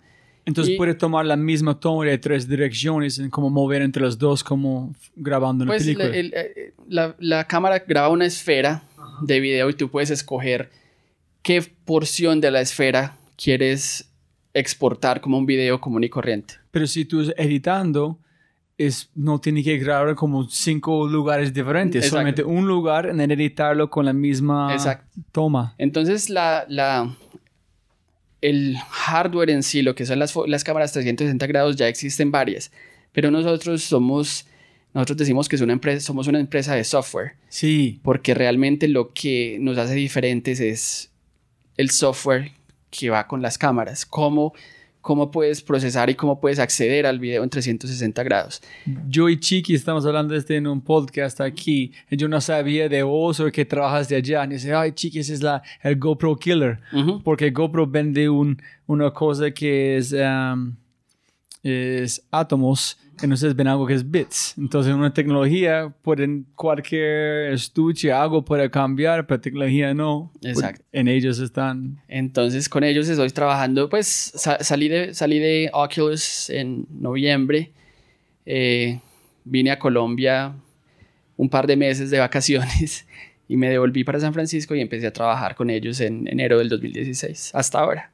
Chévere. Entonces, pero y con ellos ya sí tuve la fortuna de ser, pues, eh, yo fui el primer ingeniero, entonces empezamos la, la empresa desde, pues ellos empezaron la empresa, ellos dos empezaron como las fundaciones, ya cuando, eh, pues, otro ingeniero y yo nos unimos y la empresa ha crecido en los últimos dos años y medio hasta ahora que tenemos aproximadamente 30 personas. Y es, es- se parece perfecto, ¿no? Desde Instagram hasta Oculus, con este tecnologías de conocimiento hasta esta empresa que Sí, es- ha sido eh, una cosa sin siquiera saberlo, sin siquiera pensarlo realmente, pero una cosa así estado relacionada con la otra de una forma o, o no. y feliz en Relo.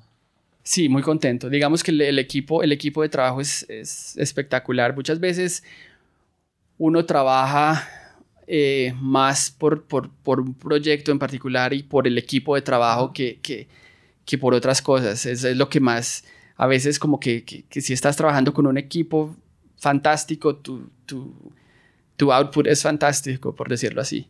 Yo estaba buscando, ¿por qué no llevaste, llevaste un reloj a Providencia?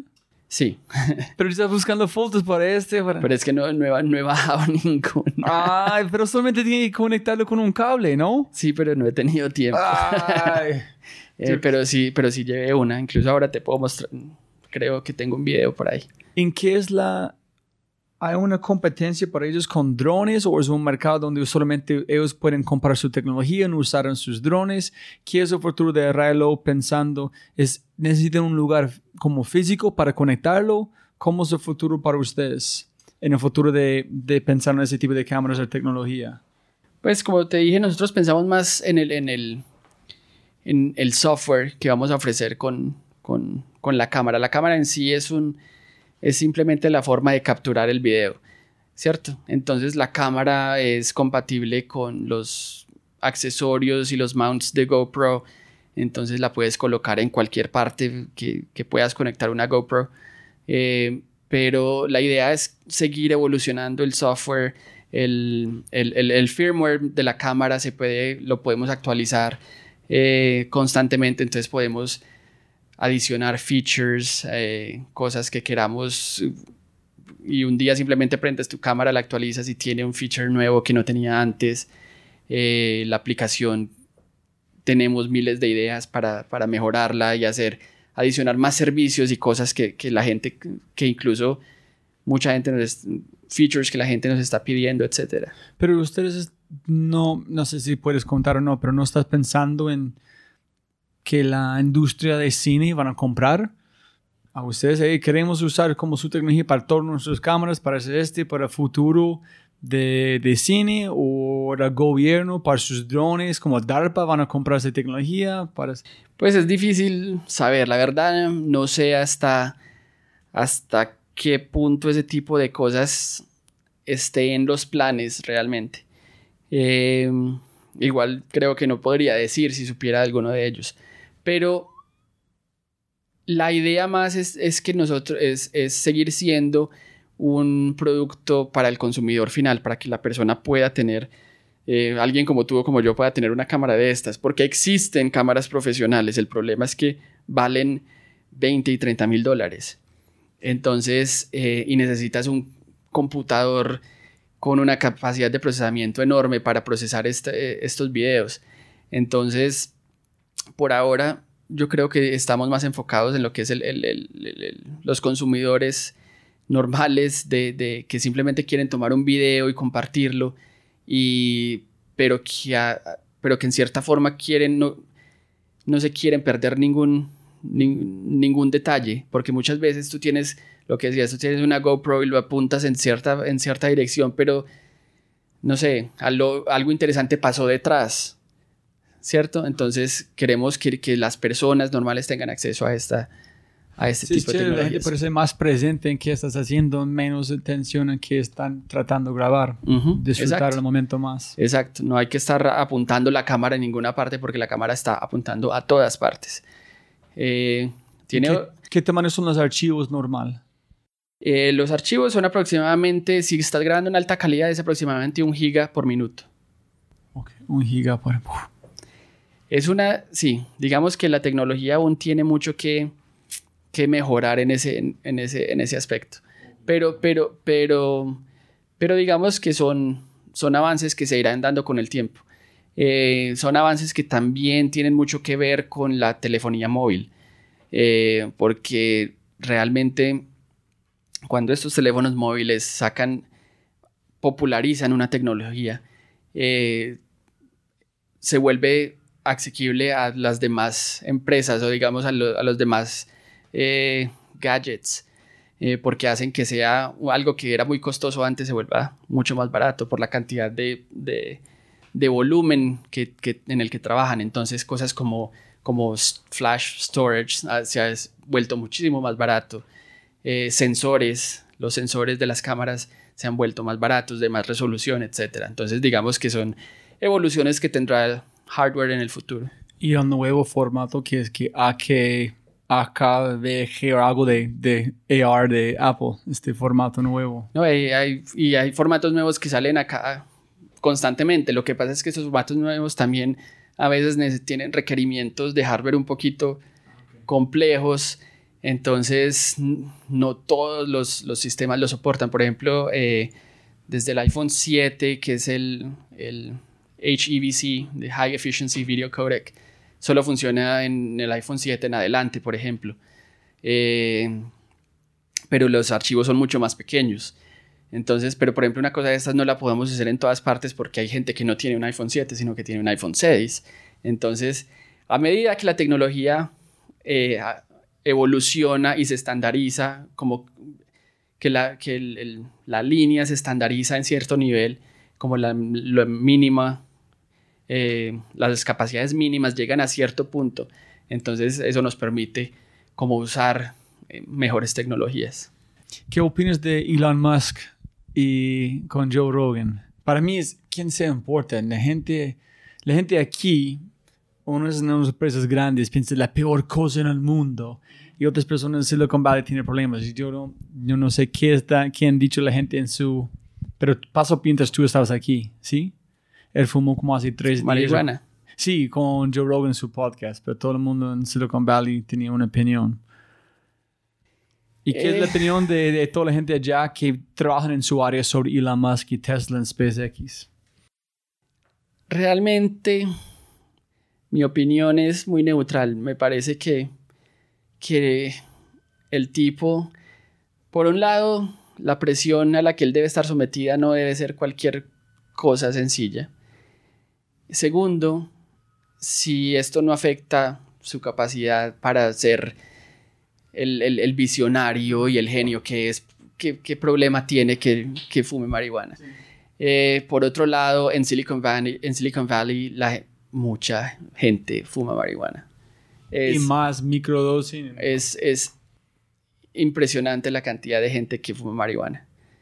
Entonces, e incluso conozco mucha gente que, que es literalmente, técnicamente brillantes, son personas brillantes, lúcidas, que, que llegan a su casa y tienen que fumarse un, un, cigarrillo de marihuana. Pero no, pero pues no, eso nunca las, cuando, cuando hablo con ellas, realmente no los cambian en lo que son y su, y su, y su desempeño como profesionales sigue siendo tan buena como antes. Entonces cada cual es libre de hacer lo que quiera, en mi opinión.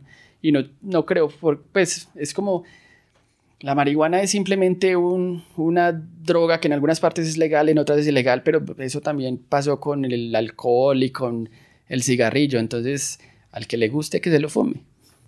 Y que una pregunta que yo siempre estoy tratando, tratando de solucionar aquí es, todos nosotros estamos aquí mirando Silicon Valley, pero la gente comparando, pero estamos en Colombia, es un contexto completamente diferente. Entonces, ¿qué, porque tú tienes el punto de vista de las empresas más grandes, pero también de la tierra de tierra aquí, qué tenemos que hacer con información de Silicon Valley en qué tenemos que no hacer, pensando en los dos mundos? Es, para mí la única cosa que yo entiendo es qué hacen Elon Musk, qué hacen, cómo, cómo ellos ven el mundo, pero no las acciones que toman. Pero qué estás mirando, qué es, por qué han tuvo la capacidad de ver cosas distintas, qué es qué leyeron, qué acciones tomaron, para nosotros podemos ver con este lentes, pero con un contexto colombiano, menos de intentar duplicar, qué podemos usar para mejorar la estrategia, etcétera. ¿Qué es tu opinión de este, si no es tan nebuloso? Es, yo creo que es una pregunta difícil, pero creo que, como decía, son contextos muy diferentes. en, Silicon Valley hay una cosa que es la cantidad de riqueza que existe, es algo que es difícil de, de, describir y de mencionar. La cantidad de, plata que hay allá y la cantidad de, dinero que los inversionistas pueden ofrecer a una, a una a una compañía, a una startup. Um, es, casi un chiste para nosotros allá decir que, que puedes conseguir 10 millones de dólares para vender dulces en el metro o algo por el estilo. Entonces, es la, facilidad de acceso a los fondos puede hacer que, que, una, que las empresas consigan eh, o tengan acceso a talento o, o, tecnologías que sean más difíciles de encontrar. Habiendo dicho eso, vivimos en una época y los que, pues, los que vivimos en este mundo de, de, la ingeniería, de la informática, vivimos en una época donde no, no hay fronteras realmente.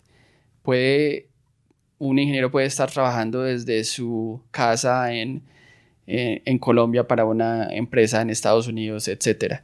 Entonces, el acceso al talento yo creo que es una cosa que va a eventualmente ser globalizada y todo el mundo puede trabajar desde donde quiera. Eh, es, es, no, realmente yo creo que el caso de Elon Musk y, similares fue, es, simplemente el hecho de que tuvieron una idea brillante y la supieron ejecutar y tuvieron, tuvieron el, el acceso a los fondos que permitieron que su idea fuera exitosa en aquel momento.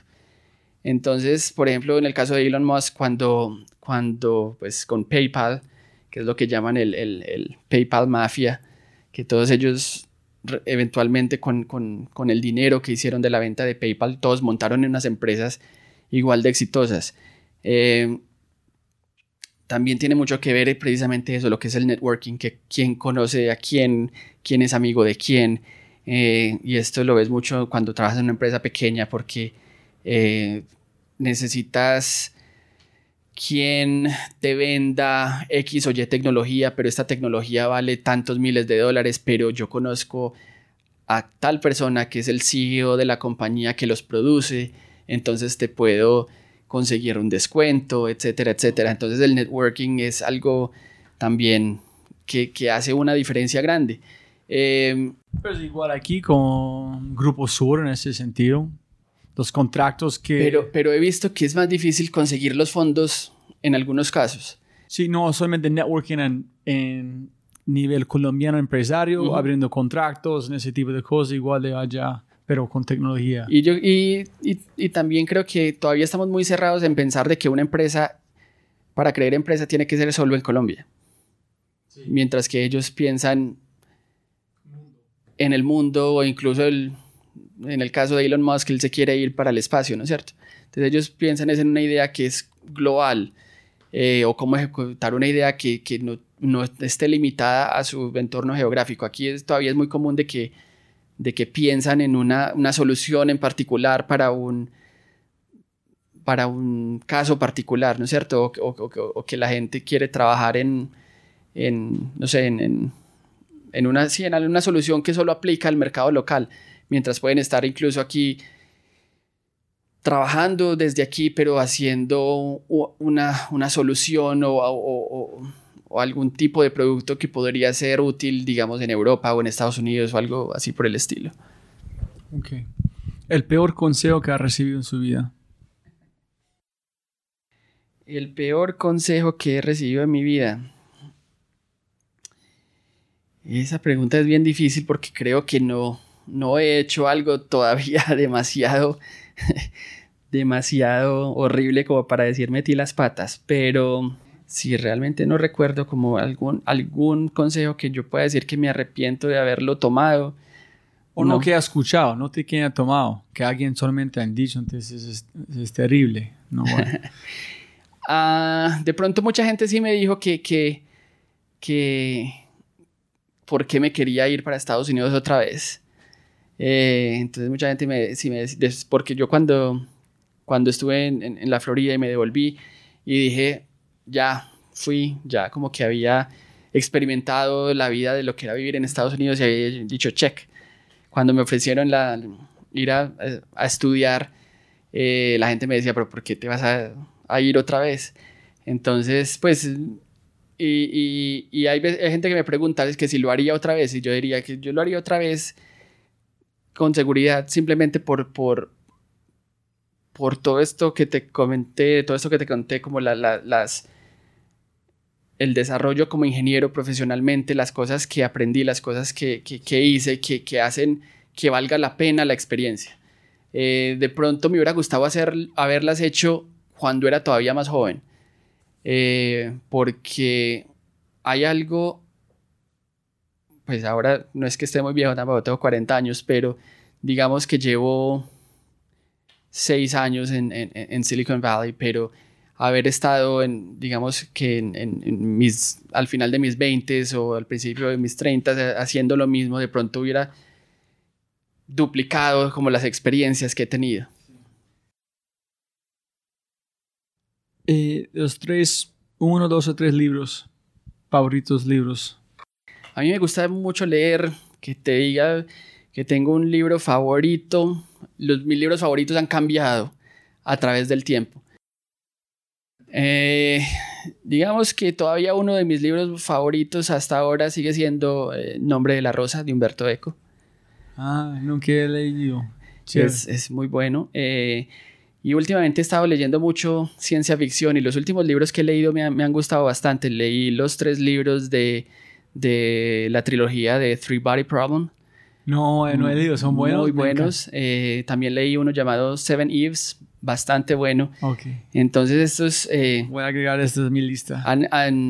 digamos que, que, que, mi gusto va, va cambiando. Tengo, un, tengo una pila grande de, de los que quiero leer. Eh, tengo un libro que se ve muy interesante que es de J.J. Abrams que es como una historia de, de, El libro en sí es como una película, porque él es, ah, después de todo, cineasta, entonces el libro es como si fuera un libro de una librería, pero tú lo abres y está lleno de notas en las márgenes y de, y de recortes de periódico y postales, y es como si dos personas que nunca se conocen han tenido, han, han sacado el libro de la biblioteca y han tenido una conversación y una historia teniendo en, eh, como centro el libro como usando por la, libro como una manera de comunicación. Sí. Ah, Entonces es interesante y lo, eso es, de los que siguen en, en, en, mi lista.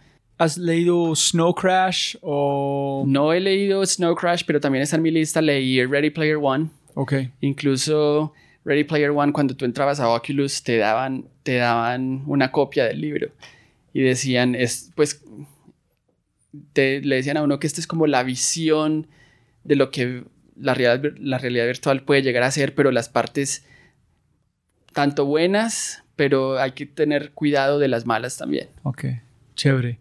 Eh, si puedes dar un mensaje a todo el mundo en América Latina su, a través de WhatsApp, su ex empleado, ¿qué mensaje vas a dar al mundo? Yo... Puede ser un quote, cualquier cosa que quieres decir. Yo...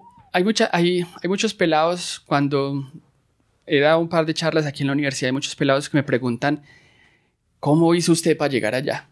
¿No es cierto? ¿Qué es, qué es la... ¿Cuál cosa? ¿Cuál es la cosa en particular que hace que que, que, que, que yo pueda ser elegible para, para, para ocupar tus zapatos. Y lo que yo siempre les digo es que, que traten de perfeccionar su arte sin importar cuál sea. Y la forma para hacer eso es lo que te decía ahora, cacharreando. Si eres un ingeniero en informática, un, un, un, proyecto aparte, algo, algo que te llame la atención si eres como yo, que siempre le gustó los videojuegos, hacer un juego, así nadie lo vea en el mundo, pero hacer un juego que que a ti te guste, que haga cualquier cosa, pero te va a enseñar miles de cosas que no vas a aprender en ninguna parte. Entonces, mi consejo sería, traten de perfeccionar su arte de la forma que a ustedes les guste, haciendo cosas que a ustedes les guste.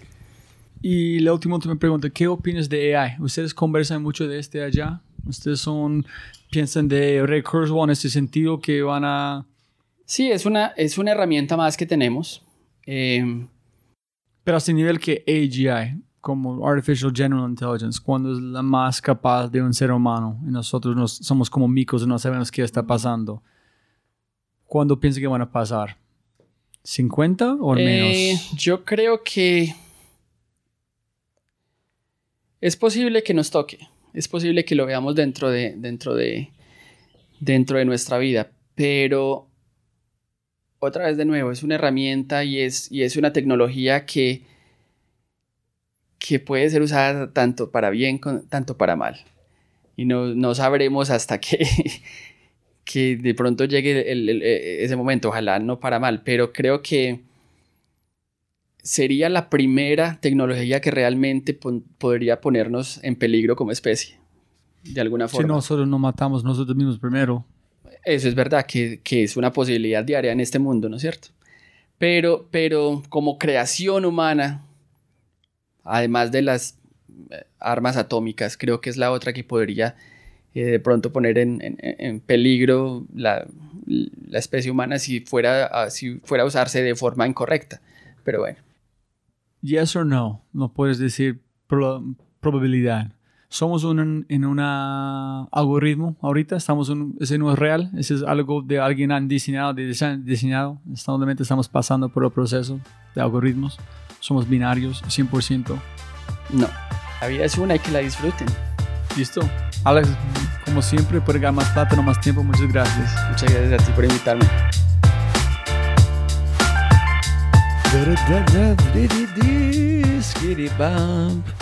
Y ya terminamos con este episodio. Ojalá que ustedes disfrutaron. Si quieres conectar con Alex, thefryshow.com forward slash Alex Restrepo. Allá es toda la información eh, de Instagram, Twitter y Facebook. Si quieres conectar, dejar un mensaje a él. Me imagino muchos de ustedes quieren hacerlo. Porque hijo de pucha, han hecho este man es impresionante y muy sencillo mostrarte, pensar en grande, todo es posible, conectar al mundo desde cualquier pueblo, pueblo grande donde vienes. Y como siempre, compártelo. Quiero ver una story en Instagram sobre este podcast. Y cuente su abuelo, su cuñado, su perro, su primo, su primo de su primo, etcétera, etcétera, sobre el podcast, en qué está pasando aquí con estas conversaciones. Abrazo gigante y chao. Chau, chau, chau.